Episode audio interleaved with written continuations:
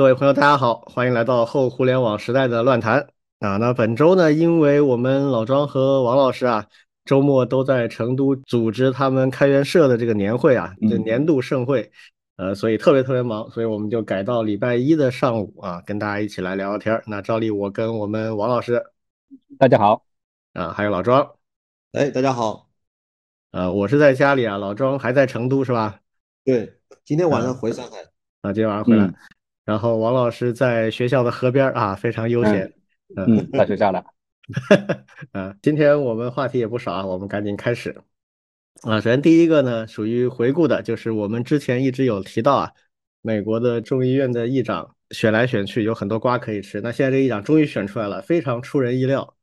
呃，我给大家介绍一下这位啊，非常极端的保守派啊，叫 Mike Johnson，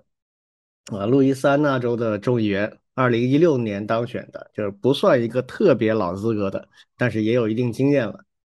他的政治派系和观点啊，属于极端 MAGA 派，就是跟董王是非常一致的。但是呢，他平时好像也没有跟董王走得特别近，也就是说，不是属于那种巴结啊或者拍马屁的那种啊，就是真的观点是一致的。这个选出来非常突然，因为前面几个都选的非常不顺利，甚至有人觉得可能比今年一月份选 McCarthy 出来的时候会更周折的时候，哎，突然一下子内部达成共识了。我觉得他们还是很现实的啊，选出了一个大家都不太知道的人。这个人选出来之后，你去看美媒的标题，全都是 Who is Mike Johnson？就这他妈谁啊？就就这种感觉啊。嗯，好吧。然后。就有人就问啊，参议院的两个领袖，共和党和民主党的两位领袖，就问他们说，哎，你们知道这人吗？啊，然后其中一位就说没见过，但是我知道这个人啊，我听过啊，这是共和党的，就是他的同事。然后另一位民主党的龟丞相就说啊，这谁啊？我真没听说过啊，就这种。呃，但是呢，我要跟大家说的主要不是这个，而是就是这个人不简单啊，就不要小看了。虽然他好像大家都不知道。有点像什么？有点像《纸牌屋》里边那个主角，就突然冒出来，然后呢，哎，人可能还挺厉害，就是一个比较，他看上去啊，那个面相啊，非常的彬彬有礼，平常在议会里面也是的，给人的印象是一个很有礼貌的人。但是呢，熟悉的人都说这个人其实不简单，是有很大的斗争实力的。啊，他上任大概一两天，马上就已经火速的完成了登场的上场式。跟各个大佬都见过面了，拍了一堆照片，发了推啊，然后关于世界上的热点啊，包括巴以啊什么之类，都表达过自己的观点了，就很快就已经进入状态。而且这个人呢，为什么讲他是一个极端保守派？我给大家举两个例子。他以前曾经讲过一句话，他说：“他说我们 we don't live in democracy 啊，就是我们不是在民主制下生存啊，我们这个国家，他说我们生活的呢叫 biblical republic，这个什么意思呢？”就是在圣经指导下的共和制，就是对宗教有非常非常强的那个信仰的一个政客啊。他还有一个播客啊，跟他媳妇儿一起搞的啊，跟我们一样啊，搞 podcast。这个播客叫什么呢？叫 To Be Told with Mike and Kelly Johnson，就是与麦克和凯利约翰逊一起讲真相。这个播客听上去跟我们有点像，这个名字对对对。但实际上完全不同，它的分类在宗教和灵修那个大的分类下面啊，它也是讲热点新闻的，主要是政治和宗教方面的，就是一个非常非常虔诚的基督徒，而且他这里面讲的很多内容啊，就是对美国目前政教分离的现状非常不满啊，就非常虔诚的想改变这一点啊，觉得政和教怎么能分离呢？啊，这个政教应该合一啊。啊，大家就知道这是一个什么等级的保守派啊！这个绝对比之前那个 Kevin McCarthy 要乐子多很多啊！大家可以持续关注啊，有点吓人哦，总觉得 还好。正按他的正按他的逻辑，这个美国就要变得非常的难以想象的另外一个国家了。对，但是我觉得啊，能混到他这个级别的政客，多少还是有一些现实主义成分的。嗯，只是说他内心有很强烈的这种倾向，但是一般来讲不至于做到太离谱。可想而知，很多东西会转向。嗯啊，包括比如说对乌克兰的态度啊，然后他这一派肯定是极端支持以色列的，这个没得讲的。反正这个人不简单啊，值得关注。OK，这个我们非常快的回一下就完了哈。然后下一个我们来聊一聊上周有一个很有意思的事情，就是有一个世界科幻大会在成都开的啊。可惜你们俩去成都的时候错过了啊，它已经结束了。呀，太可惜了。结束了。呃，这个成都啊，我们之前聊过哈，是我们国真的是我国的科幻之都啊。啊，原来的一批科幻杂志都从成都出来的，然后成都有很多的科幻爱好者。这一次也是成都的一些民间团体非常热心啊，就是努力要把这个会请过来开然后，最后真的成功了啊，就过来开了啊，而且在这个会上也宣布了今年的雨果奖，就是科幻小说的最有声望的一个奖啊。当初我们大刘的《三体》也是因为得了雨果奖，所以才在全球进一步的流行起来。其实《三体》在得雨果奖之前已经很出名了啊，这个得了奖之后更加是加持了一把。那这次呢，我们也又有一个国人啊拿下了一个雨果奖的奖项，但这次呢是一个中短篇啊。雨果奖它是长篇、中长篇、中短篇、短篇几个不同的奖项，越长的分量就越重。像长篇那个一般会被认为是顶级大奖啊。这次是一个中短篇，这个你们有什么想法吗？我就找到了一个在线的这个版本，叫《时空画师》嘛，是海牙写的。对，然后，然后我就想读，然后就因为办这个到成都来开这个开元年会，这个浏览器屏幕打开就一直还没空看，没开着还好的。然后，然后一直听说这本书这个小说好像被诟病啊什么的，我也不知道到底写的咋样，所以我过两天还是得看完它，然后再来再来评论。嗯，我们可以下次再找补一下啊，看看老庄读完之后的读后感。嗯，我是大致翻了一下，没仔细看，呃，因为整个结构也不复杂，呃，他就讲那个画展上面出现了一些异常的情况，然后追踪了一下，发现有什么穿越啊之类的一些东西在里面。我看到的评价确实一致，都认为一般般。其实说老实话，科幻作品跟推理小说类似，就是各种路径啊已经被人玩的，就是就很难找出全新的东西了。嗯，这个确实是有这个感觉，所以最近这几年我看新的，不论是科幻还是推理都少了，就是很难有以前那种很惊艳的感觉出现了。比如第一次看《三体》的时候，或者还有我之前介绍过的一些呃历史上那个著名的三巨头，他们写的一些名作，在当时确实给人很强的震撼。但现在这种总觉得，哎，这个套路好像没啥啊。各种电影、电视、小说、动画里边都出现过，恐怕大家的胃口也比较刁钻了一点。再加上呢，雨果奖它有一些奖项，像比如这次这个中短片的这个奖，它是会员投票，它会员门槛也很低。这次又在中国办，那可想而知会有一些倾向性啊，感觉是这样的。王老师呢？对我自然也没看呢。嗯，对，如果真的还有相关的一些一些内容的话，我们可以在后续的荐书里面也可以跟大家提一提。嗯，对的，我这块其实也是还收藏了很多科幻的一些书籍和作品，都还没来得及看。我之前还在我的微信读书里面还收藏了一个，嗯，菲利普·迪克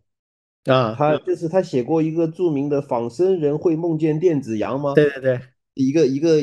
一套书就是相当于他的文集，我也没来得及看，所以所以想看的书还是太多了。嗯，就说雨果奖其实之前也有过一个中文的，北京的那个郝景芳写的《北京折叠》，但是那一个呢，反正那个还不错，我觉得有一定的创意，但是我看了就不太喜欢，因为在我看来这不是一个科幻小说，这是一个政治小说。嗯嗯，所以我就 不太喜欢。嗯，而且这个人多少也有点问题，呃，后面我也没管他。呃，这次的这个呢，倒没有这方面的问题，但确实就给人的感觉会平淡一点啊。有兴趣大家也可以去看一看啊，毕竟第一次啊，大会在中国举办，而且搞得还很盛况空前，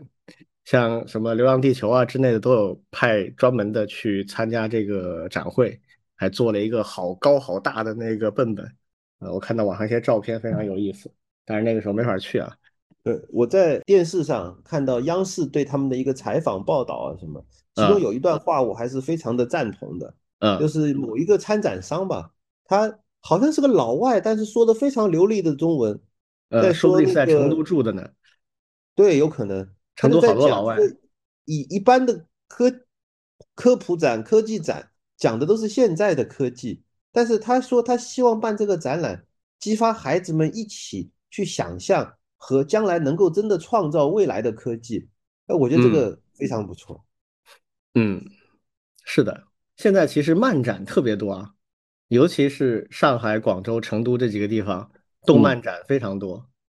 但是科幻展说实话还是少一点。呃，其实就是爱好者群体的差别。其实那个展会本身的内涵、实质和办法、玩法其实类似的。好，那第三个小话题，我们简单说几句啊，就是前几天的一个事情。这个事情其实不算新的事情了，就是国家数据局正式的挂牌。这个事儿呢，其实呃年初开人大的时候呢就已经定了的事情。然后具体这个成立运作也之前我们提过一嘴，在年中的时候，现在到年末正式的挂牌了，有照片，办公地点已经确定了，一个呃正式的牌子挂上去了。那这个国家数据局呢，以后会负责管理我们所有的政务和公共平台的数据，呃，然后我看到的报道是讲它是挂在发改委下面，啊，算发改委下面的一个机构，级别是副部级的，呃，然后以后所有的我们国家，我觉得几件事情吧，一个是我们的政务公开，还有公共的大数据，比如我们所有个人的信息数据，啊，国家掌握的。嗯，还有像之前疫情的所有的公共卫生的数据，可能以后会做的，比如说个人的信用、企业的信用的数据，啊，这一大类都是会由它来主要管理。然后第二个呢，它会主要去做政府和企业之间数据的融合，因为我们现在很多口上面有很多不同的数据啊，那这些数据都存在于不同的应用系统内，它可能是彼此之间有矛盾冲突或者不一致啊。但是呢，又经常会互相的引用、互相的使用。如果以后把这个范围扩大到企业可以申请去使用，个人可以申请去使用，那这整个口子的管理会更加复杂。所以，这个跨部门、跨领域的数据的整合，可能也会在它这里。第三，还有就是我看之前的我们政府的文件里面，也希望促进所谓新的数字经济啊。啊，那这里面可能会在国家层面，会在不同行业建几个行业的数据中心，比如说经济类的、交通类的，还有为民服务等等这些东西，会有一些可交易的、可交换的数据中心，这个也在他们的未来规划里面。所以这是个挺重大的一个方向啊。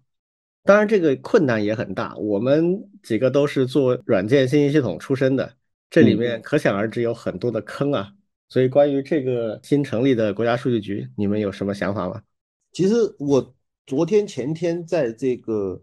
呃成都不是有分享嘛，我我有一些演讲，在那个演讲里面，其实我提到一个叫做数字知识工地，就是就是那个经济学里面的工地悲剧的那个工地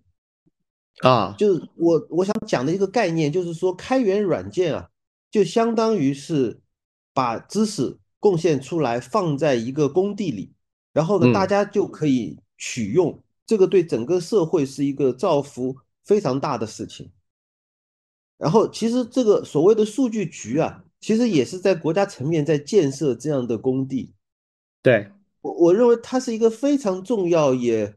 非常需要国家牵头来做的事情。否则的话，数据一定是散乱在各个地方。但是我表示谨慎的乐观，因为它太难了，我我很难想象他要怎么样把这些事情建设起来。简单的说，就是之前我在这个呃电子标准院，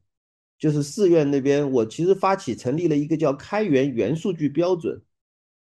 其实就是想把开源相关的所有的数据，如果它要在数据库里存放。它应该遵循什么样的元数据标准？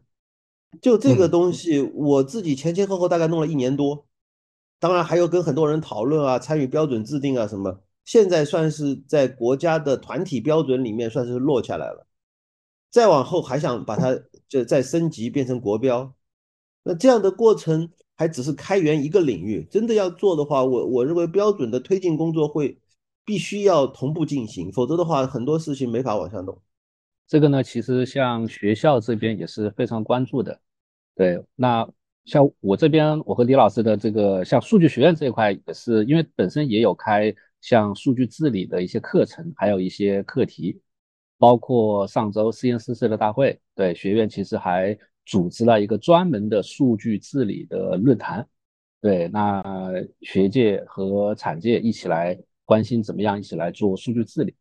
甚至嗯，像我们这次在学校层面做调研的时候，还了解到，嗯，其他的一些学校也在组织机构上面去做一些专门针对数据的部门，比如说像上海大学的大数据的呃中心，对，甚至学校层面的这种教育大数据的一些一些治理，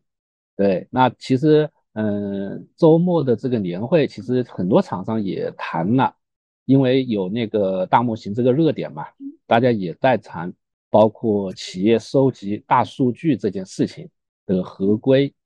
性这件事情，对，包括是不是在别人没有允许，是不是可以让我们的信息去被这些大模型去使用这一块，其实也是有非常多的一些争议啊。对，那我想像大数据这个部门成立以后。应该都会陆续关注到这些比较重要的一些事宜，也许还有一些标准呀，或者是一些法律规章啊，也会从他们去推动来去，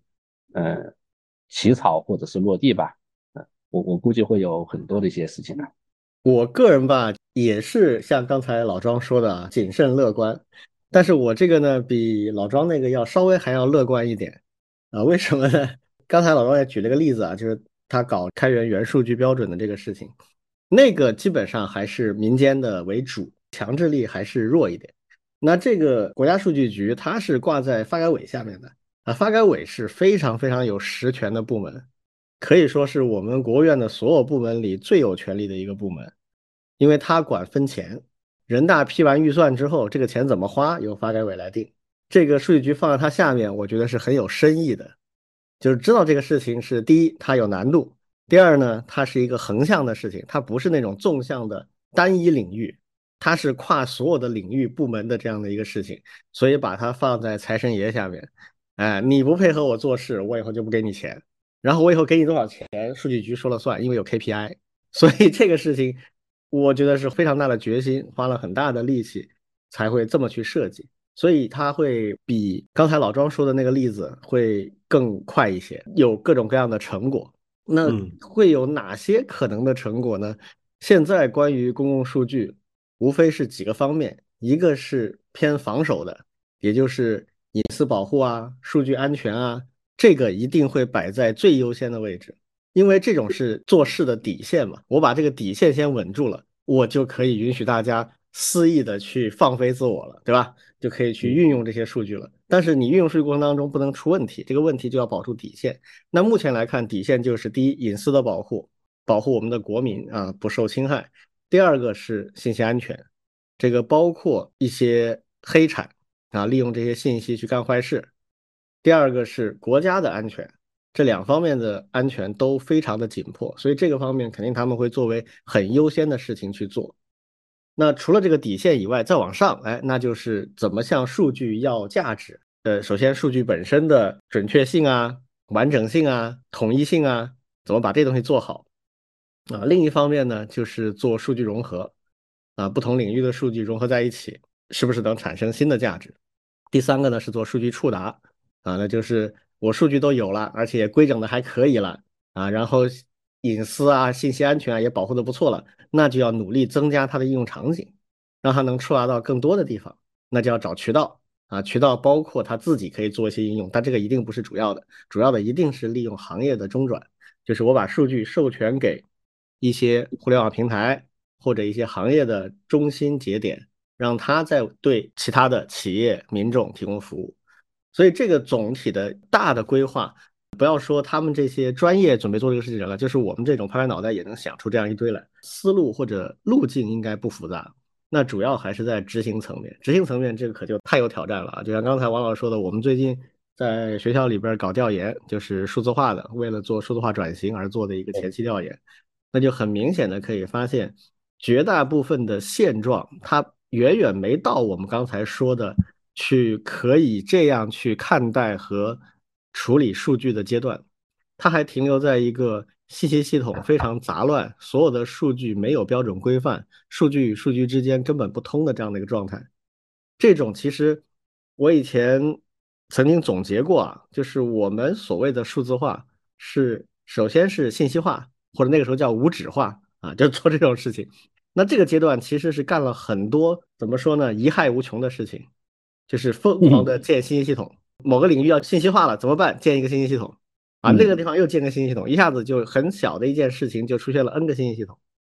然后彼此之间是没有关联的。这个给后续带来了巨大一个负面资产，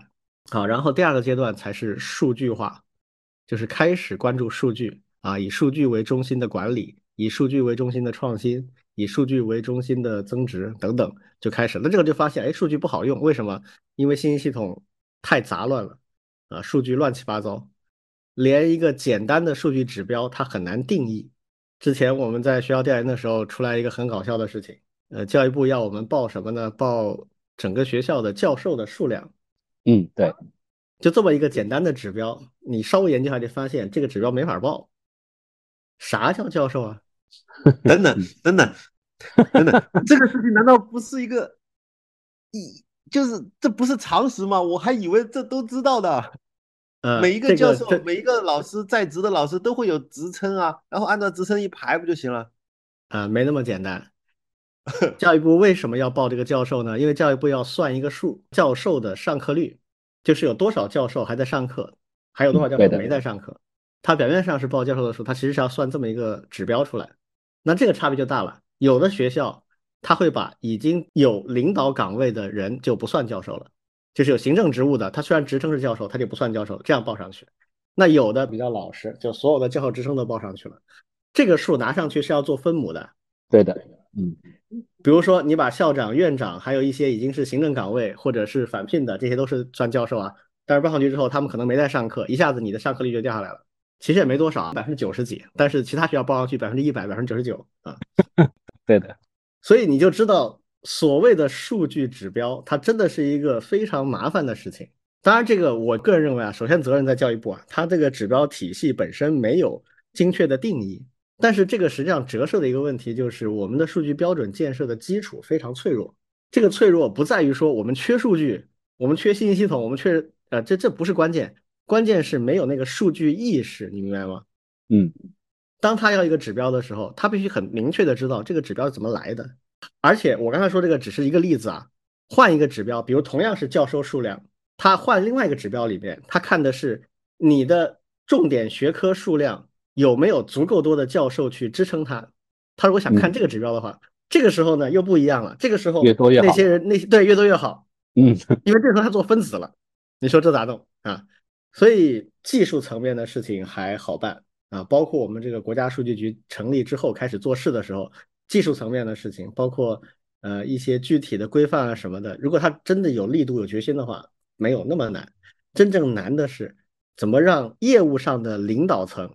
真的懂数据，真的理解数据是怎么个概念，这个反而任重道远。对，李军，我想回应一下刚才你举的这个例子啊，嗯就是其实呃你说的这个现象呢，在很多大公司里面也很常见，就是所谓的设计表格的人和填表的人。呃，对啊，然后呢，设计表格的人是不思考的，领导说要一个教授上课率，然后他就发一张表下来说你们报一报你们有多少嗯教授。下面填表的人呢也有两种，一种填表的人也不思考的就填了，但嗯是还有一种人呢，他会琢磨的，嗯，想想想干啥？就会琢磨这个指标背后的目的的。对，但是但是这种设计表格的人和填表的人，我我这么说吧，他其实是一个斗智斗勇的过程，嗯他是一个攻防战，嗯嗯，上面越用心，下面也得越用心。嗯，但是，是但是我不觉得这是素质素养，呃，我我觉得这是这是这个行政素养，或者说是叫官僚技能。对你说这个是一个层面了，但我觉得就是以后的趋势啊，它一定是不用人去填啊，就是直接采集原始数据啊。嗯，比如在公司里面，关键性的指标都不会让各个部门去填了，都是专门的数据部门搜集好报上去，由信息系统决定的。那信息系统，我做信息系统做数据这么多年，其实做的大量工作其实就是数据口径问题啊。嗯，那这个口径当然是要跟各方去反复探讨。那因为公司里面它的目标相对明确嘛，而且大家也知道，你想瞒是很难瞒得住的。就是如果你如果上面真的想查某个数据的话，你是很难瞒得住的，因为绝大部分的公司，除了那种特别巨型的啊，会出现这种管不到的情况以外，中型和中型以下的，那核心的数据指标其实都是在一个集中化的信息系统、一个集中化的数据部门里面的。对，呃，所以这一块呢，我觉得会好一点。但确实呢，很多这个信息化做的不够的。你比如说像学校是一个典型的重灾区啊。对，它甚至人事系统都有好几套。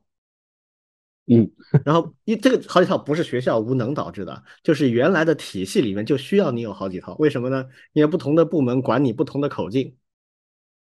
啊，你什么教授，这是管这个教职人员的有一个口径啊，管这个科技的科研的这块有一个口径。嗯，这些在学校内是不同的处室，往上就对应不同的局委办，再往上不同的部委，就是这样的。这上面有多线的管理，这些多线的管理它就有不同的要求，那所以就历史上组成了这种纷繁的信息系统，这个就是一团乱麻，要去整，难不难？不难，从技术层面上讲一点都不难啊。但是难在哪里呢？难在这些各县的领导干部，他们没有这个意识，他们不会去支持这件事情。是，那比如说，如果是要报送相关的东西的话，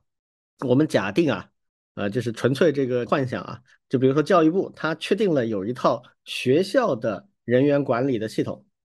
然后做好之后下发给所有的大学使用，然后这个系统它的数据口径是一致的，或者它甚至不用做系统，它就做一个数据的标准规范，你要报的每一个人员，学校的每一个职员的口径是什么，它有哪些数据项。你要报上来每一个人，那这个就肯定没有问题了。只要他把这个标准做出来，那下面自然就会跟着他把信息系统改造成这样。这个指挥棒还是 OK 的。好，那只要这个标准是确定了，那你报上来的人里面就一定包含他的所有的关键的项目，比如他的职称、他现在从事的岗位、承担的教学任务、承担的科研项目，全都在里面。这样就组成了一个所有的信息的一个完备的集合。那我在这个里面再去抽取我刚才说的那些指标的时候，那这个标准就是统一的。这个事情有多难做吗？我觉得从技术上讲没有多难做。那我们现在教育部有一个号称做数据出身的部长，他为什么没做呢？嗯，这就是值得思考的问题了。嗯嗯，哎，王老师，我多问问一句啊，现在大学里那个有还有那个原来我们上过的叫管理信息系统那门课吗？有啊，肯定有啊，在管理学那边。哎，嗯，这个也是我我觉得就是要很多管理信息系统得重构啊，否则这事儿搞不定啊。但是你想，它它肯定不是一个管理学简单就能解决的问题。对，但是你首先呢，这个课它是一个非常经典、非常传统的，而且呢，你看它的教材基本上好的啊。都是十版以上的这种教材了，嗯，而且呢，他去讲这个课，他更多的是从管理信息系统系统这个层面上去讲，虽然也有一些前沿的一些应用，但是呢，和我们刚才讲的这件事情啊，我觉得差距还是挺大的，而且呢，他也不太管里面的具体的嗯数据相关的一些一些内容，甚至可能我觉得嗯，你你这个切入点挺好的，甚至我觉得还是需要从构建一些新的课。包括数字素养啊这些东西去做起来。嗯，王老师说的比较含蓄啊，我给你翻译一下。因为管理信息学这门课，它放在管理那个体系下面啊，它一般在管理学院，呃，华师这样，我母校交大也是这样，在管院下面，所以呢，它的专业度是不够的啊。简单说就这么回事。嗯，我给你举个例子，对我个人帮助最大的学习发生在什么时候呢？在二零零几年，我。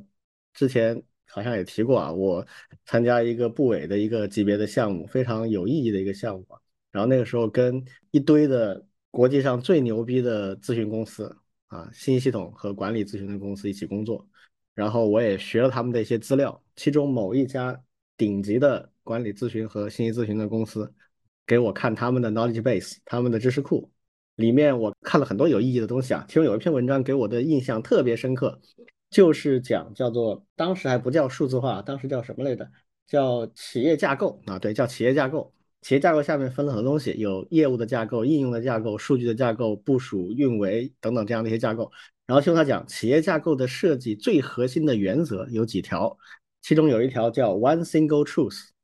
就是你这个企业里不管你怎么设计啊。你一定得有一个地方，就是你这个企业用到的所有的信息必须明确它在哪个地方是原始的，而且最真实的那个真实啊，这是一个很重要的原则，叫 one single truth。然后呢，还有一个叫做叫 one single standard，还是 one single protocol，就是单一唯一的数据解释和标准。就是你企业不管你怎么建设你的信息系统，不管你怎么规划。你必须把这个企业需要用到的关键信息和事实把它罗列出来，然后这些关键信息和事实，它必须明确它的归属，不重不漏的归属到一个特定的系统，并且归属到一个特定的组织部门，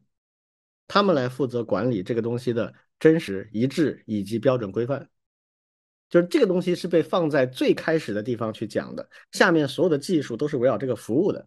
啊，那个时候真的给我这种可以算半路出家的做软件、做信息系统的人一个很大的震撼，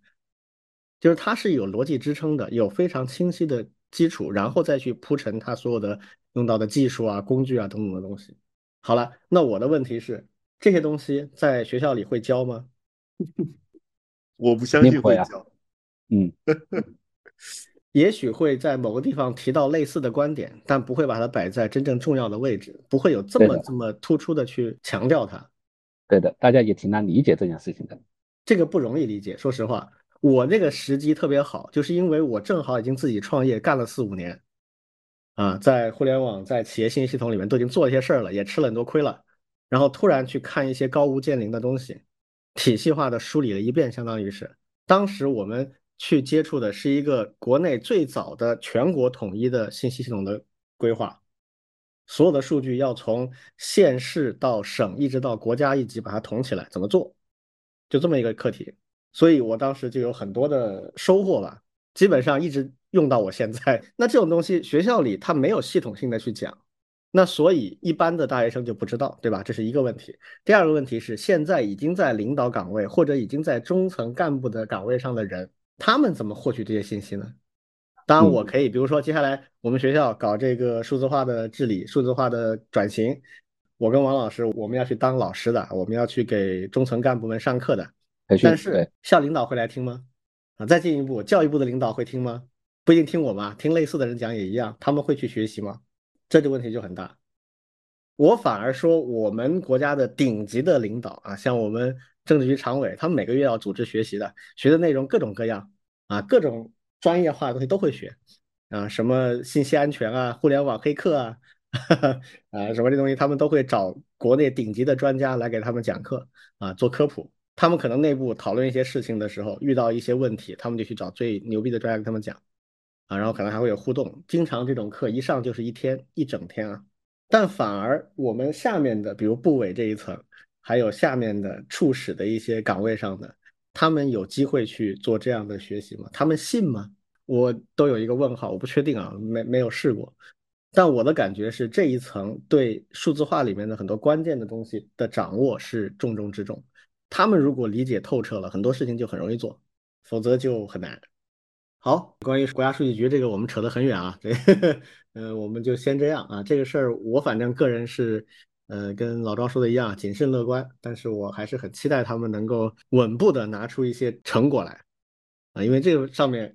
可以做的事情真的太多了，基础的有很多很多事情可以做，防守方面的很多东西可以做，价值方面的也有很多东西可以做，而且现在整个社会对这个都很热，这种热的情况下，更需要有一个权威机构来从规范层面做一些管理啊，否则真的也可能会出问题。OK，然后下面我们王老师和老庄最近非常繁忙啊，年末参会特别多。我们之前也说了，这个年末的会议季开始了啊，不论是开源的领域、软件的领域，都有很多很多的各种各样的会所以我们今天专门拿一段时间出来啊，让呃王老师跟老庄来讲讲他们年末参会的乱谈啊。你们哪位先说说？嗯，王老师先说吧。好的呀，呃，我就先说几点吧。第一个呢，就是我这边其实参加了两大不同风格的会议，对，一类呢是学术界的，一类呢是社区的。对，学术界呢其实就是 CCF 的，像 CNCC 啊，就是典型的。它那是一个万能大会，今年是在沈阳，而且呢也是几年的这种疫情第一次又重新在线下召开了。对，大概有三四十位院士，然后来参加的站台的，然后呢，有大概一百多个分论坛，对，非常多。对我这边呢，应该就是，呃，包括也组织了一个论坛，也参加了一个论坛，对，还有颁奖晚宴，对，因为 CCF 呢会设立非常重要的一些奖项，对，包括像技术发明呀、科普呀，也都会有。对，晚宴呢没有参加。主要就是参加的是几个大的论坛这方面，对，那那这个呢，其实和很多很多一些大会啊，其实挺像的，对，就是专家来讲，对吧？然后呢，有直播，有观众，也有一些圆桌，也有些互动，对，但是呢，感觉还是同质化是比较严重，而且呢，即便是万能大会，你还是会发现冷热非常不均，什么意思呢？啊，就是讲大模型 AI 的，那那坐坐坐到地上去了，对，那讲一些，哎，正好啊，咱们比如说数据治理的，嗯，好像人就不是特别多，对，包括讲一些像我这边的一些，呃，开源教育的呀，对，也不算多的，对，这是一个非常，呃，可以理解的一个一个一个现象，对不对？对，第二个呢，其实就是，嗯，在思辨这一块。对，我觉得可能也是，也是有些差别的。对，有的论坛是以思辨为主，对，更多的是提一些问题，然后呢，大家一起来讨论。但是呢，绝大部分的思辨度，我感觉其实不是特别够。对，还是大家讲，并且呢是有各讲各的。对，那观众呢，是因为主要是面向高校的老师的，对，而且呢，你会明显看到还是有很多的学校。的老师把同学们带上，对，然后呢一起去参会。那甚至像 CCF 啊，他会改，他会搞那个排名，对，那那个会去看各个专委会，哎，你们报的人数是多少呀？对，你们的到会率的一些情况呀，对，也会去做一些这件事情，包括一些感谢的一些一些一些一些一些证书奖状。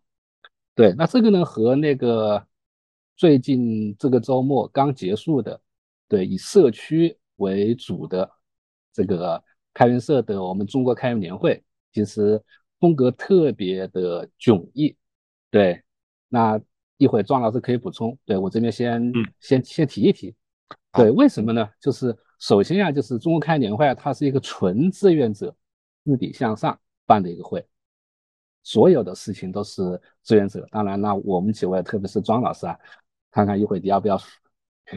说 一下你你那边的一些感受？对，他有苦有乐，对，因为这个会呢还不像别的，像那个 CNCC 啊，那我只是一个参会者，对，包括前面，对我们更多的是一些参会者，对，会比较轻松，对，在在上面去说一些说一些观点，然后呢和朋友们去碰碰碰碰面，对，那中国开源年会呢，我们不光是参与者，参与也也肯定挺多的，我们本身还是组织者。对，我们会和志愿者一起去找讲师、找赞助、搭建场地，对，好多的一些一些事情。对，当然里面也有非常多的一些有趣的。对，那那我想讲的第一个点呢，其实就是这种沉浸式的这种感受。对，就不是一个简单的参会者、组织者，甚至呢，他还是一个自底向上的一个。对，而且呢，每年我们办中国开源年会啊，感触都特别深。什么意思？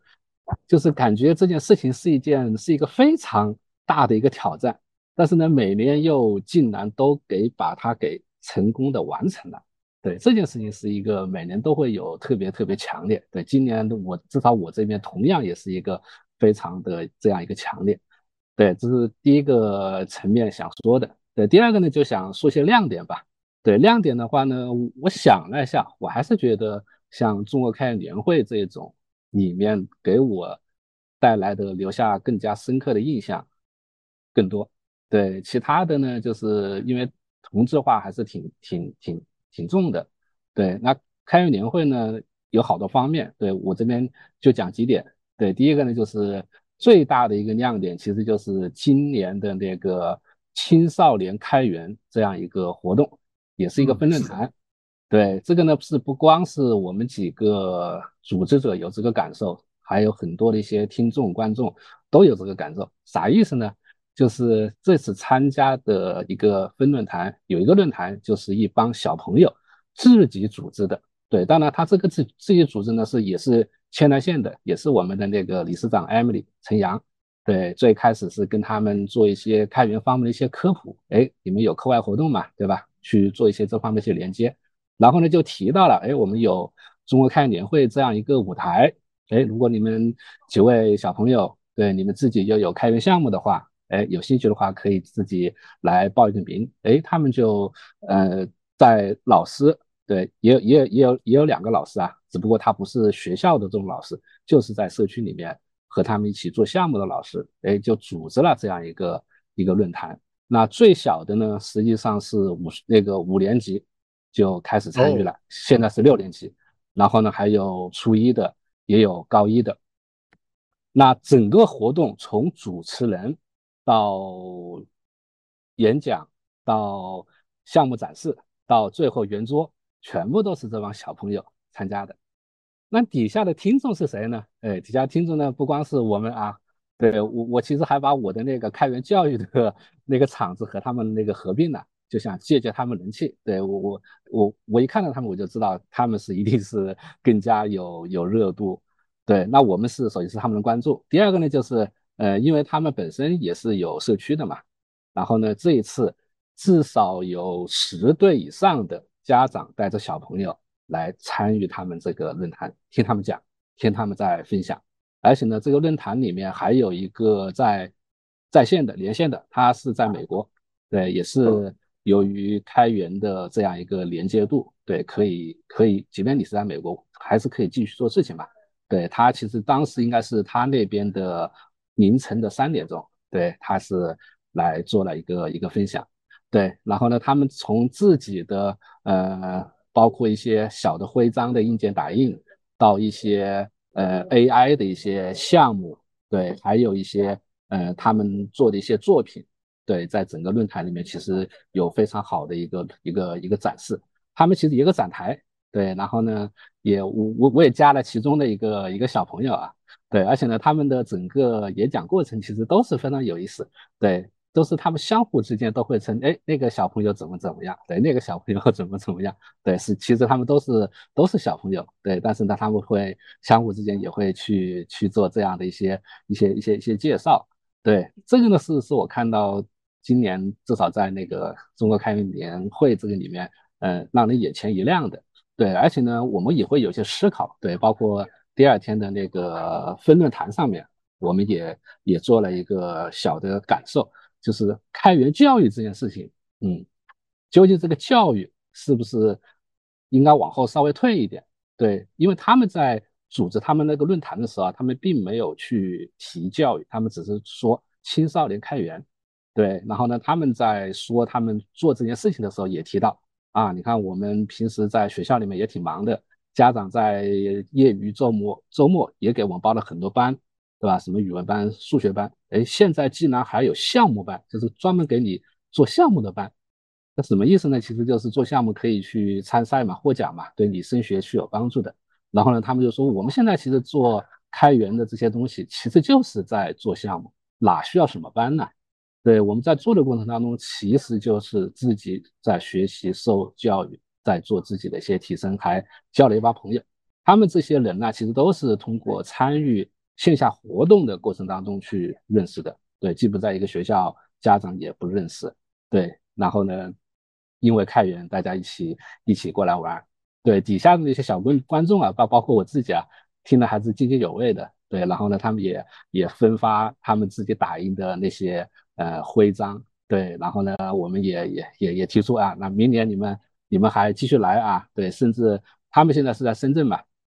然后呢，我们还甚至说后面有没有可能在嗯北京呀、上海呀也搞一些呃分部，然后呢去组织我们这边的一些小朋友一起和家长一起来参与相关的一些一些一些活动。对，呃，这是我的第一个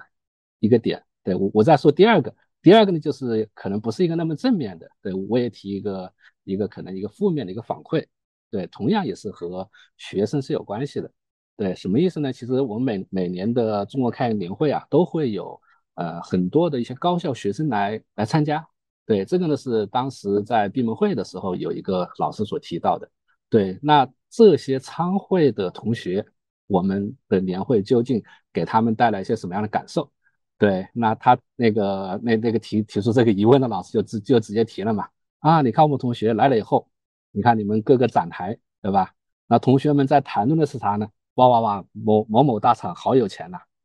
啊，某某大厂好多的一些好礼物啊，对，然后呢就去各个展台去拿各种各样的一些一些礼品，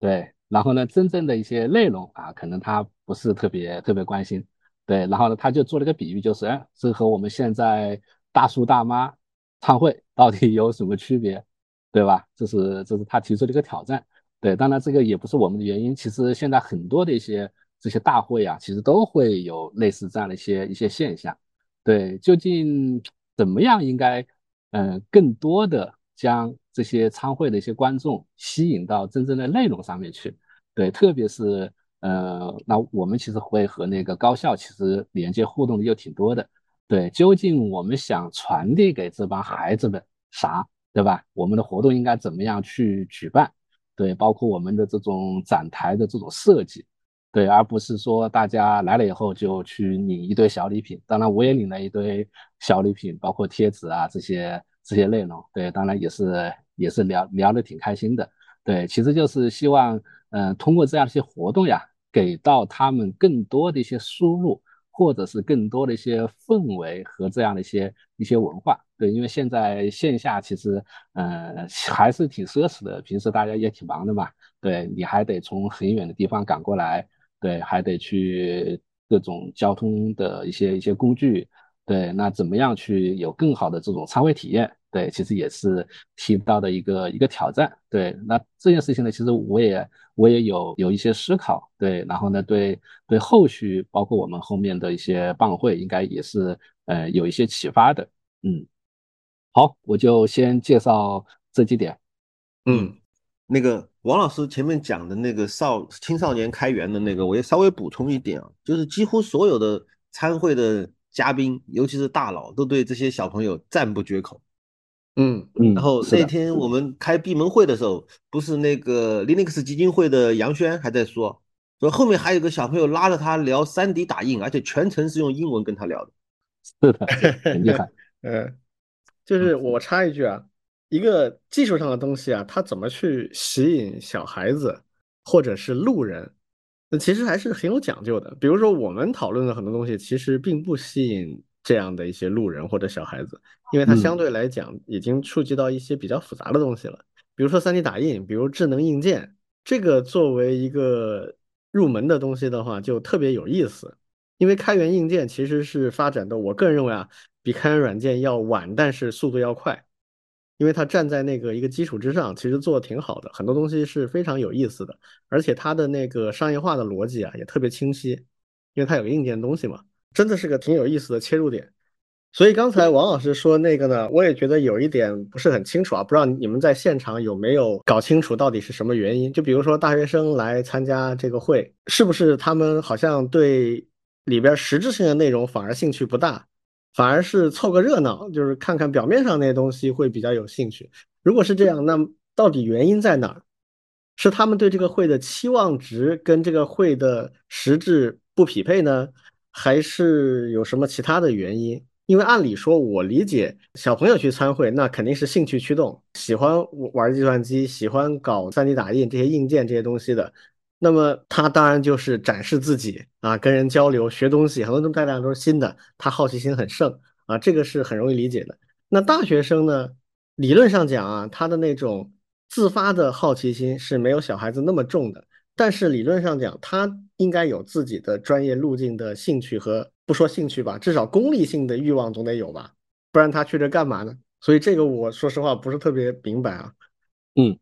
这里我我可以补充一个啊，对，第一个呢就是不是说所有的，其实也也会有，比如说这次除了青少年的那个论坛以外，其实也有少数的大学生。也是作为讲师，对我那个开源教里面其实就有一个，就是四川大学的一个研究生，好像是一年级还是二年级，对他自己做了很多项目，包括在编程语言这一块的，然后呢去过来和大家去做些宣讲。对，那刚才李老师提的这个问题呢，是我我我有我有几个观察，第一个呢就是嗯，确实就是我们的一些宣传以后，也有些呃学校组织学生来去来去参加。对，那在包括一些信息上的一些传递，包括我们的一些论坛的一些设置，其实并没有专门去考虑为学生去做他的这样一种一种一种设计。对，甚至像有的一些厂商，他过来其实也是对他自己的一些项目呀、产品啊去做的一些宣传。对，但是呢，也是有挺多的是专门，因为我我我是观察到几个社区，专门是像 Paddle Paddle 啊，像这些像数据库的一些。对，是专门拉了一些在社区里面活跃的、参与贡献的一些同学们也过来参加了这些、这些、这些会议。对，但是呢，我我我们的期待是比较高嘛，他毕竟是少数。对，那我们还是希望更多的一些一些学生能够真正的融入到这些嗯论坛会场里面来。对，那刚才李老师提到了一些，虽然现在大学生可能他的好奇心呀，可能就没有这种青少年那么强了。对，那。大学生呢，更多的是和他的职业路径和他的找工作更相关。对这件事情，其实像现在的一些活动啊，并没有有一个好的这种这种设计。包括同学们在学校里面，对能够看到的一些东西还是很有限，更多的还是通过你刷刷几点呀、刷面试呀这种方式去传统的模式去找工作。对，实际上如果能够有更多的人告诉他们，哎，你通过社区，通过这些和一线的工程师接触，有更多的一些好的渠道，我想他们其实就会有更不一样的一些认知了吧。嗯嗯，这个其实啊，不光是学生的问题，跟老师关系太大。嗯，就这次有另外一位老师，是中央民族大学的范小青老师，带了五个研究生过来，然后呢。他是带学生过来做田野调查的，就是他们就是做民族志，直接就是采访所有的开源人，然后把学生散出去，一个一个的开源人拉回来做采访、做访谈。他是带着学生过来做事情的，这些学生就会来参会、参与讨论，然后采访，然后去交流，然后这就会学到很多东西。但是反过来，如果一个老师，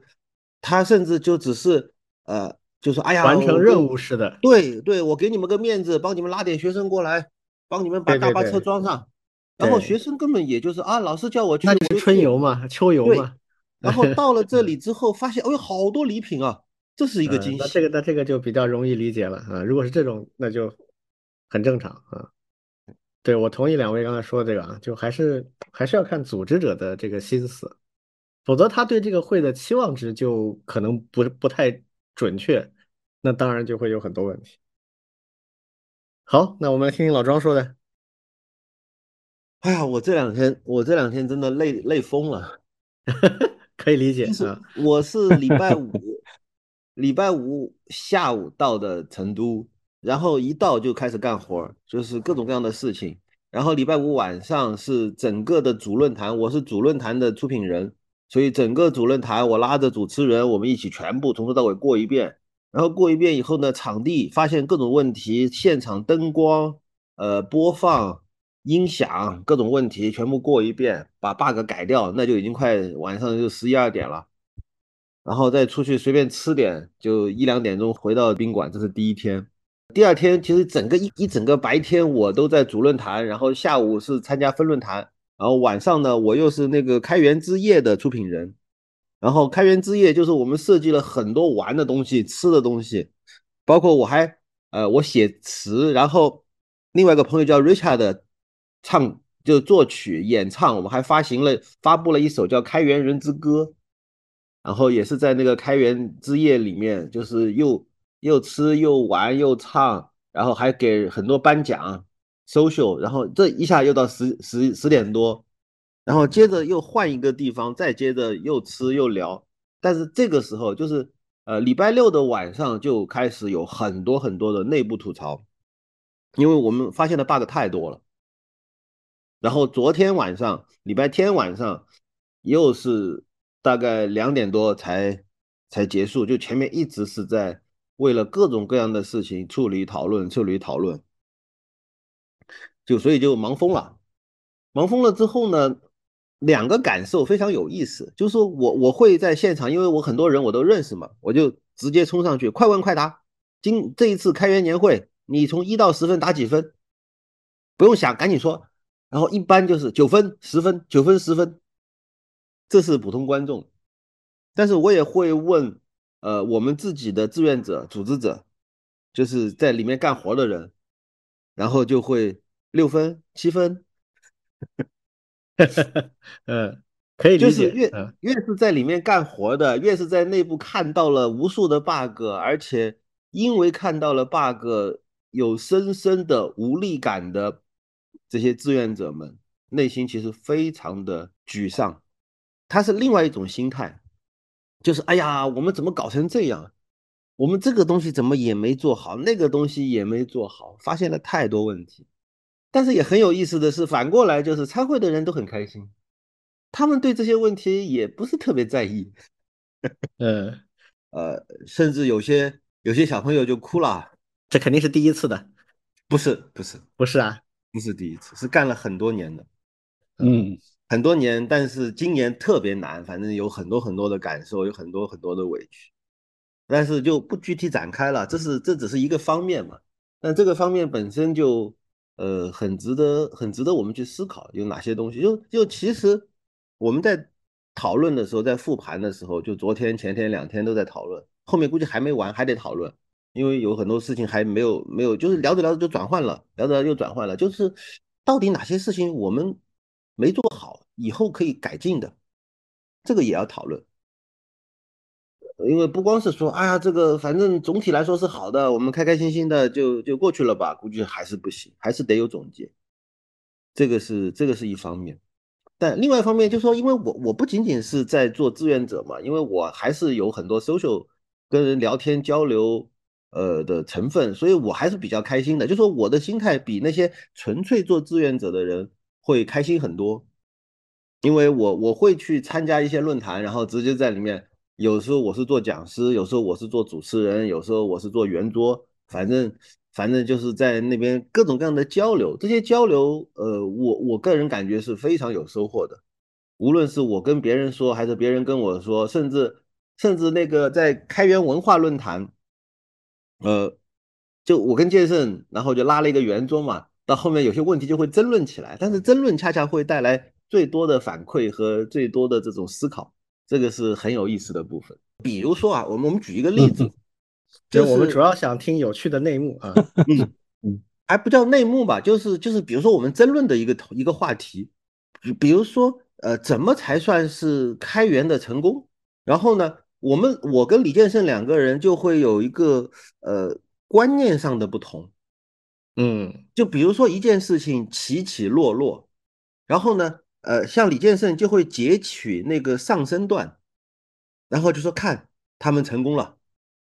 然后我就会说，那我们再拉长时段看呢？拉长时段看以后，他后面不是又掉下去了吗？就比如说那个红帽，红帽其实很早就在做这个虚拟虚拟化。红帽当年还收购了一个虚拟化的公司，但是呢，后面的话呢，他那个虚拟化的项目本身是做失败了。后面的，呃，等到做容器的时候，做容器的技术起来之后呢，红帽收购了另外一家公司叫 OpenShift。OpenShift 那个东西很成功，然后我我就说，哎，如果按照这个李建胜的说法，截取到这里就可以了。那就证明红帽一直是因为开放，所以一直关注最领先的技术，所以它的呃 OpenShift 做的很成功。但是我就说，那我们再往后看，Docker 起来了啊，那当然，Docker 又是另外一个问题，为什么红帽没有抓住？但是为什么后面 Docker 又又沉下去了？Docker 这家公司又不行了，那么又出了什么问题？我们不能够光是看到上升的光明面，然后就说这个啊，这是开放的成功，这是开源的胜利。呃，我不觉得可以这么理想的来看问题，反正就会有有类似于这样的争论。还有一很有意思的一个点，就是我把我们基金会的几个小朋友拉过来，就是让他们过来学习学习，参观参观。看看这个 Coscon 的会和 CCF 的会和其他的会到底有啥区别，有啥优点缺点没？然后他们突然就发现有一个点，以前他们没有没有意识到，说哎，你们中国开源年会还有一个专门的论坛，叫做开源女性论坛啊，还是叫女性开源论坛，就是专门是都是女性，然后在在这个做开源，然后无论是开源的哪个领域吧，就一起来交流分享。而且整个那个论坛结束以后，每人会送一支玫瑰花，是专门是这样的一个环节。这个也是我们开源社历年以来的特色，这个会会特别能够有有体现我们的这种这种多样性，或者说他他会关注非常有趣的部分，这也算是一个亮点。对，还有一个点，其实就是赞助商体验，就是因为我们每年会呃。拉赞助，拉完赞助之后，其实，呃，我们也得关心一个点，就是赞助商在经历过这样的一个大会之后，他们觉得自己的赞助到底有没有值回票价，这是一个比较比较重要的事情。很多很多的这个大会，有可能在这方面其实关注的不够，不，我们还算可以了，我们我们还是就是从前到后会会比较关心这个事情。就比如说，我们会，他们有没有什么标准来衡量是不是达到他的预期？其实说实话啊，他们最重要的看的就是人流量，啊，那只要人数够多就行，是吧？对，对，那这个还是比较容易做到的。对，但这个背后呢，就产生了一个矛盾。就比如说，我们有论坛，外面有这个展台，有赞助商的展台。那么总共就那些人，这些人要么在里面听演讲，要么在外面逛展台，嗯，然后这时候就有两个体验，一个叫讲师体验，一个叫参展商或者叫赞助商体验，嗯，哪边的人少，哪边的体验差。如果你里面有演讲的话，那肯定是以演讲的人为主啊，嗯，就是假设我是赞助商啊，我在一个这种展会上去放我的展板展台的话，我肯定指望的是没有演讲的时间能吸引到人嘛，嗯。比如说那个中间有茶歇，那么在茶歇的阶段，可能在茶歇的场地会有很多小的那个点儿，可以一边喝茶一边去看一看，这种可能对他来就比较有吸引力一点。因为对你指望来参会的人不听演讲，去拉到外面来去看展台，这好像不太合理啊。对，但是呃，像我们今年还搞了一个东西叫开源市集，这个是专门的活动吗？对，就是摆各种各样的小摊，里面有吃的，有玩的，有喝咖啡的，有有还有抓娃娃机，就就会就会很好玩，就会就会有观众就不听演讲就在外面玩啊逛啊，又拿小礼品啊，然后又又可以设计什么，我们还专门做了一个开源人护照，然后他们每到一个摊位就可以打卡，这个呃这方面的设计我们也很满意了，但是它反过来会降低这个讲师体验。你要问我的话，我觉得这个设计有问题。对，他不能跟那个 board 那些那些演讲的时，他应该另外的时间去去去去推广这个东西。当然，你可以放一直放在那里，有空大家去看。但是，比如说你可能鼓励大家去的时候，你就说，哎，这个今天啊，这个六点钟结束，那么吃完饭什么时间还可以到什么什么地方去？那就肯定重重点在晚晚上啊或者什么时间去重点推广那个那个板块。否则，那演讲的人确实很不爽啊。对，对，所以，所以今年有很多可以讨论的点，就是，但是这些点呢，还还得要思考到一定深度以后，才会发现其中的一些问题。因为一开始的时候，我们在一个大会里面，我们想的都是做加法，我们要把不断的好玩的东西加进去。然后在做加法的过程当中，什么事情不做，或者说什么事情必须在限制的范围内做，这个事情其实只能够在复盘的时候才能想得到。嗯，所以办会跟做产品是一样的哈，对，需要产品经理的思维。对的，对的。所以今年其实还有一个创新，也是我我主导的，我把它叫做 Mind Hackathon，就是头脑黑客马拉松。它是一个什么概念呢？就是一般我们的论坛就是一个演讲接一个演讲，一个演讲接一个演讲，然后一般到最后弄一个圆桌，大家讨论一下。但是今年我的主论坛两天的时间，一共弄了五个圆桌，总共除了这五个圆桌之外，就只有两呃三个演讲，就是大量的都是圆桌讨论，就是一个话题拉一波人上来，然后讨论。然后呢，这个其实它有两个好处，第一个好处是来参会的嘉宾。不需要准备 PPT 以及过多的演讲，他只需要对问题有有一些心里面有个副稿，他就可以来参加圆桌讨论了。所以对于参会嘉宾的压力会变小。而另外一方面呢，其实他现场效果会很好，因为他会有当时的一种交流的氛围，这个是这个是比较有意思的点。然后其中其中有一个圆桌就是专门就是大家都是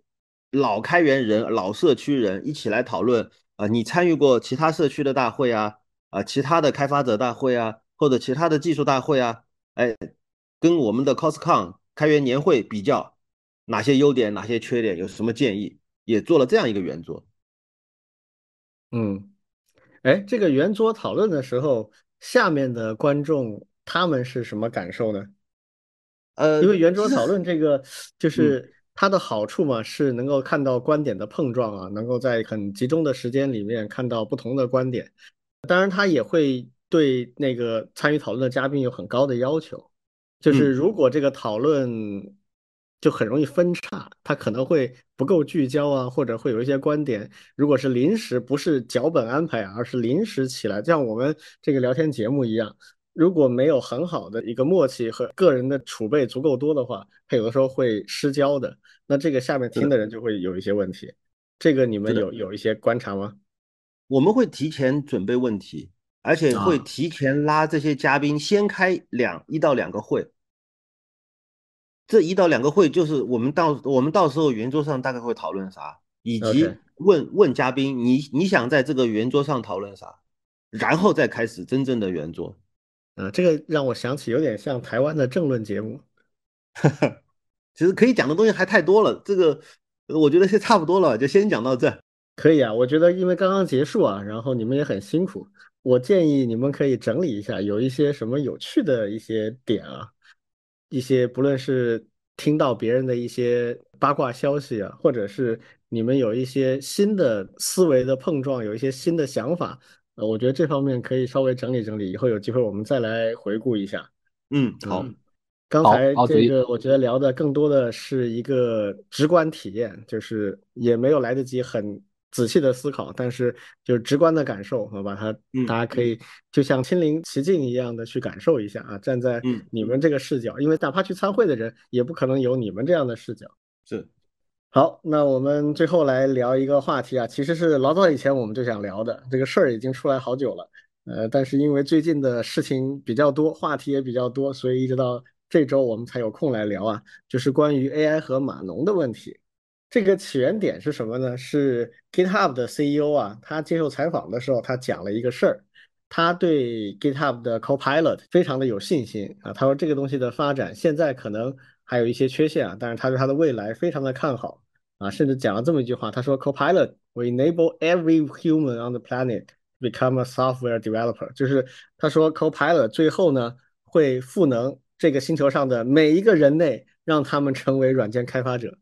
啊。所以这个就引起了我们的一些思考啊，就是关于 AI 的发展，因为这个话已经传了很久了，就是说，哎呀，AI 起来了，什么什么人要失业了。啊，什么什么人要被机器取代了？然后这个里面好像最接近 AI 的，也就是软件工程师啊，他们的焦虑也还是比较重的啊，最靠近这一块的，最早感受到这个水温的。那么我们的一个思考就是，到底会这样吗？啊，AI 会取代码农吗？呃，或者说 AI 到底对于我们做软件开发的人来说意味着什么？今天我们想就这个话题做一些展开的讨论啊，你们两位是怎么想的？嗯，我先补充一些我听到的其他的信息啊。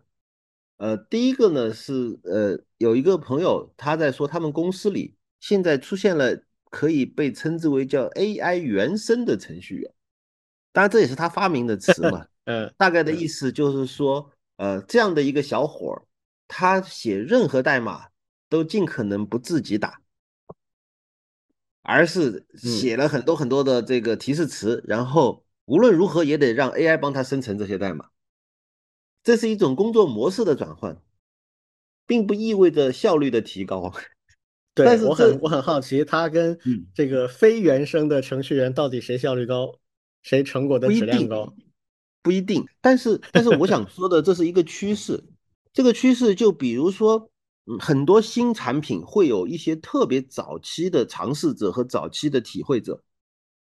就是他比其他人更胆子更大，甚至就比如说吧，那，我们说世界上第一辆汽车刚刚造出来的时候，它也没有马车开得快，但是那个第一个开汽车的人，他就会说我要开汽车，他就会成为最早的司机。那么这样的一个趋势就，就说我们说现在有一批程序员，他们会说，我就要用 AI 来写代码，而且我就要跟着 AI 一起往前走，哪怕我现在的效率就是我家 AI 还不如我自己写代码，但是他就会往这个方向去自我训练也好，不断的这个磨练自己的驾驶技术也好，我觉得这样的一个趋势是值得重视的。我我觉得这个是不是趋势还要打个问号啊？呃，就是你刚才说的，我觉得换个词儿可能更准确，就是叫做这是一种规律，就是任何新东西出来的时候呢，都有一些人比另外一些人更热心一些，嗯啊，甚至很狂热，这个是一个规律，就历史上嗯一贯如此。嗯但是这个会不会成为趋势，不见得，可能他嗯最后就失败了，就泯然众人矣，就不见了。嗯嗯这种例子比成功的案例更多。嗯当然，我并不是说这个就不会成功啊，但是我反正现在是个问号，嗯，因为就目前现状来看的话，这个肯定是投入产出比不划算的。嗯，好，然后我再接着讲第二个输入啊，其实那个 GitHub CEO 的说法，他只是换了一个名词的另外一种，我原来可以称之为叫产品经理的妄念，就是产品经理永远都是这样想啊，我直接说那个东西就做出来了。那么，如果嗯。人人都会直接说我要一个啥，然后他有一个 AI 助手，这个 AI 助手就帮他完成很多东西，无论是帮他走路，还是帮他写字，还是帮他写代码，还是帮他买菜做饭，不管是什么吧，反正呃，这个妄念的部分就是我说啥，然后呢，他就能够完全的理解我，以及帮我做我要的事情。呃，这个妄念或者说这样的一个梦想一直都存在。只不过现在这个 GitHub 的 CEO 把这样的一种梦想称之为人人都是程序员，或者说人人都是开发者了。我觉得嗯这跟开发已经很远了。他其实我我个人认为他这个意念啊，很可能来源于就是机器绘画这一块儿。嗯以前我想的东西要把它画出来，必须得画家，画家要十年以上的培养，非常嗯非常难，比程序员还嗯难，是吧？嗯那离常人特别特别远。但现在有了这些 Mid Journey 啊，还有其他的一些类似的 GAI 的这样的一些体系之后，好像人人都可以干了。嗯，当然，其实也不是人人都可以干，说实话，啊，到目前为止，原创的机器的绘画还差点意思。说实话，我我个人的感受是这样。反而嗯另外有一些东西，比如说，呃，现在北美非常火的一个应用类型啊，就是提供自己的照片和一些视频片段，让它生成一个自己想要的形象。呃，这个挺靠谱的，因嗯为它是定向生成啊。比如说我上传我的一组照片和一些视频的动态，然后我我很喜欢某个电影或者动画里的角色，你把我这个形象跟那个角色糅合一下，给我设计一个虚拟形象，用来做头像啊，或者什么一个短片，我拿来到处炫耀啊，这这个挺好的，这个是现在的 GAI 非常非常擅长的一种东西。但是原创的绘画还是差点意思，目前看。那程序员这个也一样，就是我花时间去倒腾这些提示词，然后最后让那个 AI 帮我写出我要的程序，可以试一试。你把同样的时间精力花在培养一个刚进公司的你下面的一个新人程序员，看哪个更快一点。我觉得那个可能你会比较出很多不一样的地方，你会发现两边要做的事情不太一样。如果那个人不太差的话呢，可能还是教这个人更可靠一点。目前。更多的，我觉得现在这种老庄刚才说的 AI 原生，或者我称之为 AI 狂热的这样的一些 呃专业人才，他们更多的是什么呢？第一是他有很强烈的好奇心，他喜欢玩新东西，他喜欢玩这些工具，这个是很正常的。我不光年轻的时候，现在我也很喜欢玩新工具，就是有那种乐趣，探索的乐趣，这是一方面。另一方面呢，有的人他就喜欢跟这个电脑打交道，他不太喜欢跟人打交道。我们这个行业里这种人特别多。啊，所以这些方面都构成了有一些人他会更容易进到这里面去。我我我的感觉是这样子。那如果说真的他探索出一条路啊，就是比别人高效，这个高效包括用的时间，也包括出来成品的质量，哪怕就是比平常的中等水平的程序员好一点的话，那都不得了了。那这个一定会迅速的普及，但现在没看到。嗯，然后第三个输入是昨天晚上陈阳在跟我聊天。他说：“我我要批评你一下，你以后写文章能不能不要用 Chat GPT？” 然后他的意思，对他看得出。他说：“他说你原来写东西写的挺好的，现在你写的东西没有灵魂。”嗯，这老庄，你以后要你用完 Chat GPT 之后要自己润色一下。嗯，不，自己润色这件事情很容易有某种惰性，知道啊，对，是的，是的，是的。这种惰性就是，哎，好像也不错啊，或者说也已经挺好了呀。而且这种真要改，或者挺好，就你真要改，可能你就要重写了那种感觉。对的，对的，因为它已经搭出来一个相当通顺的、像模像样的一套东西。除非你一开始就是自己写的，如果你仅仅是改动它的一些东西的话，不会跳出它的圈子，所以就会还是依然没有灵魂。嗯。这个也是我为什么一直没有深度的去用这些东西的一个主要原因。嗯，我试了一下，就有跟你说的类似的感受。对，然后我就不喜欢这个感觉，所以我就不用了。嗯嗯，所以所以回到最开始你的问题，就是关于这个呃代码或者说是人人都是程序员的这样的一个未来的梦想，我我的总的判断就是。呃，我会可能可能会比你稍微乐观一点，或者说我会更看好那样的一个未来，但是现在的距离还有点远。嗯，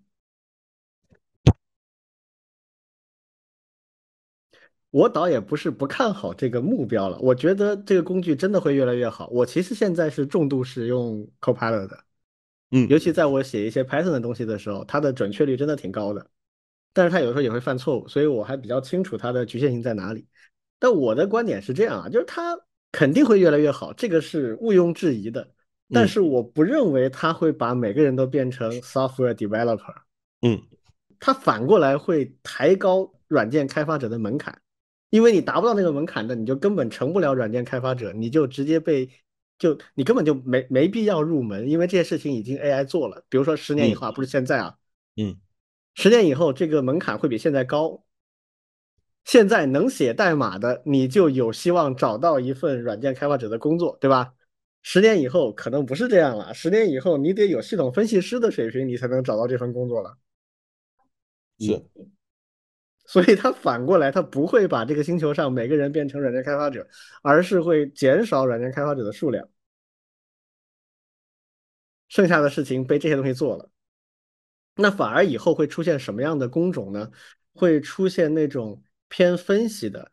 偏设计的那种人，我我以前曾经有过一个梦想，但是没成功啊。就是我觉得能不能有这样的一种系统啊，就是一个没有写代码的基础的人，但是他业务很熟啊，然后他也有系统性设计的那种思维能力，比如模块化啦，然后分析不同的，就是把一个大的复杂的问题拆成不同的模块啊，每个模块里定义一些关键的概念和数据对象。这些概念和数据对象之间彼此怎么交互，定义出它的交流的协议，其实就好像在老的那个 UML 里面画出实体图、交互图这样一些逻辑。这种设计的人，好，如果他这种设计的出来之后，就能够自动的生成一个伪代码或者是一个伪系统。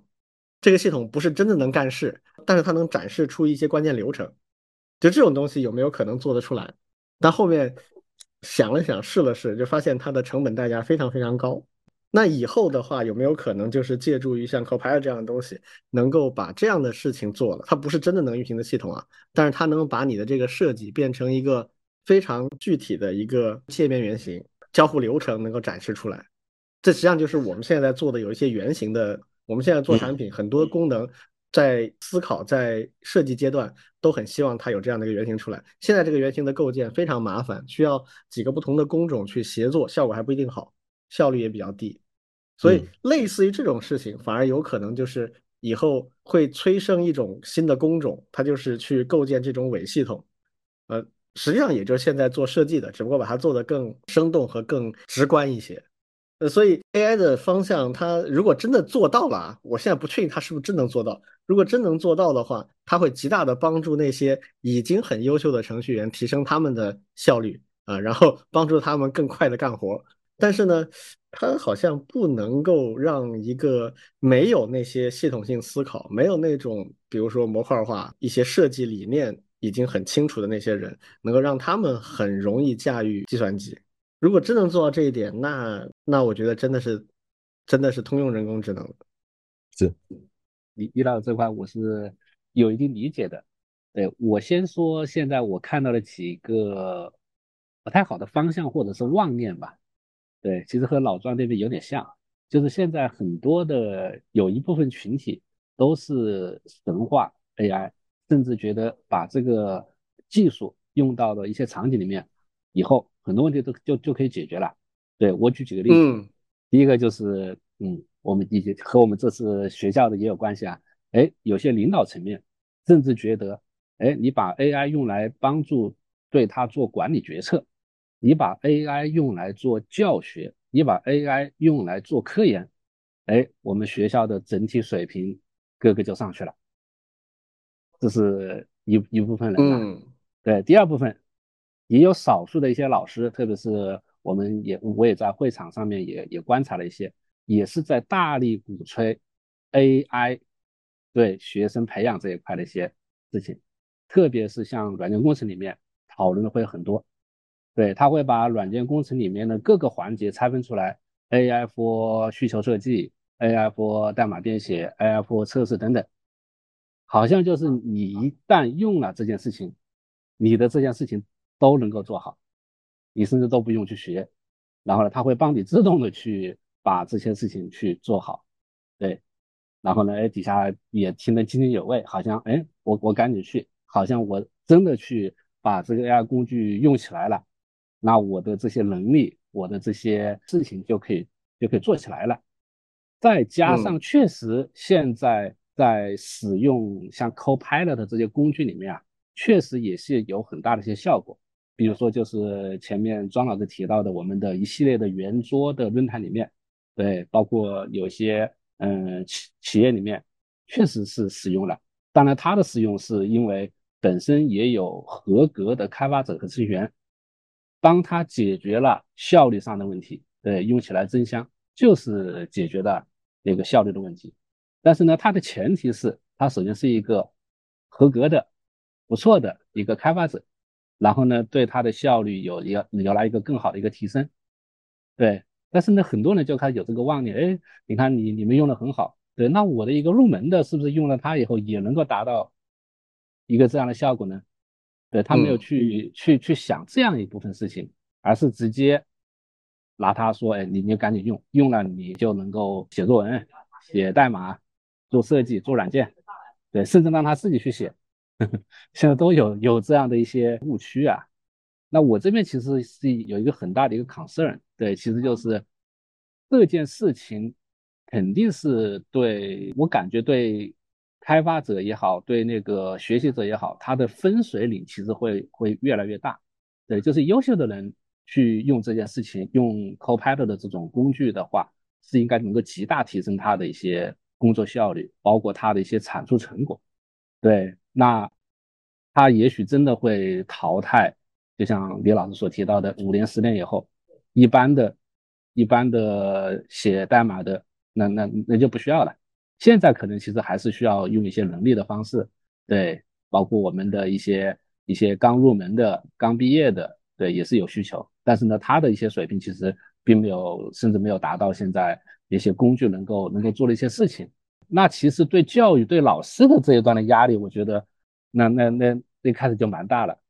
就是你你得在学校里面去教学生的，接下来这五年里面，你得更多的去改革你的一些课程了。就是你应该教什么？就像李老师所提到的，那是不是就应该在课程里面去融入更多的一些设计？对吧？系统架构这方面一些能力呢？然后，当然也有合格的代码编写。对，因为我我是知道，就是，嗯，当然这个李老师可能更有发言权啊。就是，哎，现在的机器它的这种水平水准究竟能够做到什么，做不了什么这件事情，我觉得大部分人这件事情是判断不了的。对的，大部分人是判断不了的。你没有真的真的去用。当然，你你你还不是光的去用，你得首先你最好你是他，你你是个专家，你对呀，不然你根本没法评价他，对你才能够去评价他。是的，但是呢，绝大部分现在没有这个背景的情况下面，都在外面去讲，或者是在外面去听，然后呢，做的各种各样的一些一些这种传播和事情。嗯，这个确实是个大问题，我觉得。是的，我们上周调研的时候，不是有一位。文科的专家，嗯，对，他就说，哎，现在好像做这个综述啊，啊，用 ChatGPT 非常方便，嗯，他说那是不是意味着做综述这个能力，我们以后就不需要了，就我们不用去培养这个能力了，是不是这样？我觉得这个是问了一个非常发人深省的问题，嗯，我不知道你们两位的观点，现在确实我个人感受也是这样，就是你扔给他一个主题。然后他能给你一个相当不错的综述，然后在你的不断的追问下，他能把它改成一个或者扩充成一个相当可用的一个综述。对，那到底是不是意味着啊？我看上去不错的一个综述，对吧？对呀，对呀，就可能比很多本科生甚至研究生做的好快。那是不是意味着我们不需要培养学生，或者作为学生我也不需要训练这种能力？你们两位怎么看？是这种能力是不是不需要？肯定是需要的，只不过对这种人类的要求更高了 啊。普通的综述可能机器就可以做，但是肯定要做更加，比如说有独特视角的，或者是独特框架下的这种综述。嗯，这个我相信机器是挺难去做这件事情的，包括判断。对我，我完全同意王老师的意见。嗯，所以这就变成一个很有意思的课题了，就是 AI 发展的比我们人类的预期快。就是大部分人类的预期要快，那这种情况下，我们其实没有完全准备好啊，就是在理念上、在精神上有一个统一的态度去对它啊，怎么使用它是对人类最有效的。我那天在我们三个人的群里面，我写了一段话，大意是这样：就是如果有一个工具，它在方便人类的同时，它反过来阻止了人类去训练和提升自己的某种能力的话。那么我们就必须要想清楚，这个能力是不是以后都不需要了？就有一个很著名的动画片啊，《瓦力》Pixar 的这个动画片，那个里面讲未来的人类，因为地球环境不行了嘛，坐个飞船走了，然后飞船上面有人工智能，有机器人，把人类伺候的特别好，所有的人只需要坐在椅子上，别的什么都不用做。所以几百年过去，这个人的手变得很小啊，腿也变得很细很短。只有一个大胖身躯，头变得很大，就变成那那种奇怪的样子，就是因为他用进废退嘛，就是很多东西他不需要，他就从此再也不去训练他的能力了。走路的能力不需要，手劳动能力不需要，只需要动脑子想就可以了，打字都不需要啊，语音都很少用，脑电波就行了。那这些能力自然就会退化。那么这种情况下，我们就要想清楚了，在可预见的未来几十年里面，这能力是不是不需要？比如像刚才我们说做中枢的能力。啊，然后更复杂的问题出现在我现在我们在做编程的，做计算机科学的普及教育。那这些东西里面到底哪些是不能丢的能力，是核心的关键的能力啊？比如说我刚才提到的规划、设计、模块化、抽象，这些是很重要的能力，这也是本质性的能力。这些能力以外，用什么工具，用什么具体的编程语言啊？这个这个具体代码写成什么样？这个其实是很灵活多变的，其实不是那么本质性的能力。但问题来了，我不经过自己写代码，我能培养我的抽象能力吗？我能培养我的模块化和设计能力吗？我个人反正没找到。就以我的智慧，我觉得培养这些能力必须自己写代码，写足够多代码之后，你这种能力就起来了。否则，你永远只是听嗯啊，李老师说了，这个抽象很重要，抽象的思维是这样几个步骤，我都听到了，但你记得住吗？你知道咋用吗？不可能的，至少我没找到办法。从某种意义上讲，现在的生成式 AI，如果我们对它的态度不是那么的科学的话，很可能带来的问题是，你本来就不怎么想学习，也不怎么知道高效的学习，然后 AI 给了你一个绝佳的借口，你去回避这些学习，然后你这些能力就失去了培养这些能力的最佳时机。对的，对的，我感觉这个嗯挺有这个风险是客观存在的。是的。嗯，我想延伸一下这个讨论啊，那个王老师，就是刚才我们在说中数的能力的时候，其实我联想到前面李俊在说的写代码的人到底是会变多还是变少？可能会变少，为什么呢？真正那些能够驾驭 AI 然后写高质量代码的人，其实不需要那么多了。对啊，写综述，我们假设写综述是一个需求，那么我们我们可以说综综述这也是很大的一个门类的应用文写作啊，对。那么高质量的综述真的我们需要那么多吗？你就大多数的综述就看懂就行了，嗯。那么写那种综述就交给 AI 真的就够了，对。但是我们确实需要一批可能比现在少得多的人，他们有能力写的是高质量的中数。嗯，我理解。不需要大家都不需要大家都去写综述，而且比如说我要是读一篇莫名其妙的论文，我我也不是那一行的，我只是有点好奇，我想他快速的给我一个综述，我了解一下。这个时候我对他没有太高的要求。但是如果我要写一个我们这个行当的一个综述，我必须形成自己的一套整体的思维理念，然后我得写一个带有灵魂的综述。嗯，那我肯定不能够靠 ChatGPT，我得自己来写，甚至整个文章的脉络，我一开始要想很久，我才能够把这个综述写好。嗯，当然也可以用到 ChatGPT，比如说我可以让 ChatGPT 写十篇不同风格的，然后我来把它融合成加入我的这个观点之后啊，就可以用它当工具，但是我必须主导，我必须高于它，我是主脑。嗯，对，但这样的人不需要那么多的，也也就是说，我们将来培养的。不是需要培养培养大量的某某人才，而是，呃，在每一个领域都需要培养的是少而精的人，但是可能会需要有很多个领域，就是领域的细分会非常的细。不知道呀，我觉得这个取决于教育培养的难度啊。嗯，就是如果说这个我们找到一条路，既用到了 AI 的工具啊，但是又不失去对人类来讲长期有用的那些关键能力的培养的话。那么其实人越多越好啊，比如说我就像你刚才说的，这个综述也好，呃，做软件开发也好，那种高级别人才现在不是太多，而是太少。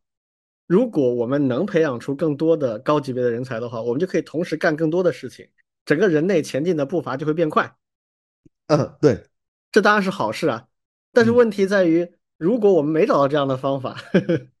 然后现在有很不好的趋势，就是老师也想偷懒。就是你们去用 ChatGPT 吧，我不教了。有很多老师有这种趋势，你明白吗？嗯，是是是，这就很恐怖。这个这个老师直接放弃，那真的未来就很暗淡了。对，所以我觉得对教育工作者来讲，真的是他的挑战是变大了。